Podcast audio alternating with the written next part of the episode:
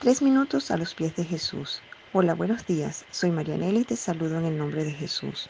Hoy quiero leerte una bendición que me ha acompañado y que he visto cumplir todos los días de mi vida.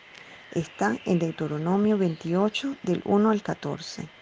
Y sucederá que si obedeces diligentemente al Señor tu Dios, cuidando de cumplir todos sus mandamientos que yo te mando hoy, el Señor tu Dios te pondrá en alto sobre todas las naciones de la tierra y todas estas bendiciones vendrán sobre ti y te alcanzarán. Si obedeces al Señor tu Dios, bendito serás en la ciudad y bendito serás en el campo, bendito el fruto de tu vientre, el producto de tu suelo, el fruto de tu ganado, el aumento de tus vacas y las crías de tus ovejas.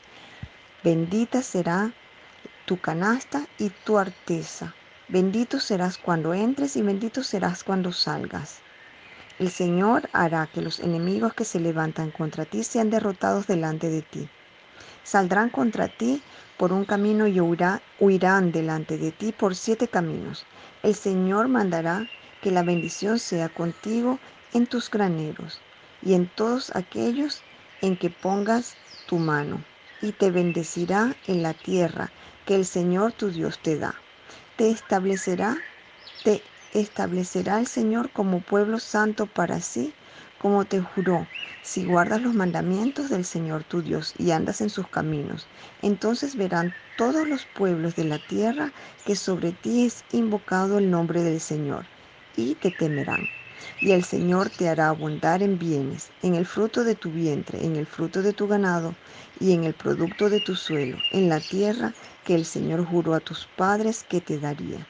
Abrirá el Señor para ti su buen tesoro, los cielos, para dar lluvia a tu tierra y a su tiempo, y para bendecir toda la obra de tu mano. Y tú prestarás a muchas naciones, pero no tomarás prestado. Y te pondrá el Señor a la cabeza y no a la cola. Solo estarás encima y nunca estarás debajo. Si escuchas los mandamientos del Señor tu Dios, que te ordeno hoy, para que los guardes cuidadosamente. No te desvíes de ninguna de las palabras que te ordeno hoy, ni a la derecha ni a la izquierda, para ir tras otros dioses y servirles. ¿Y qué piensas tú de esto? Puedes visitarnos y dejar tus comentarios en iglesialatina.com. Que tengas un día bendecido.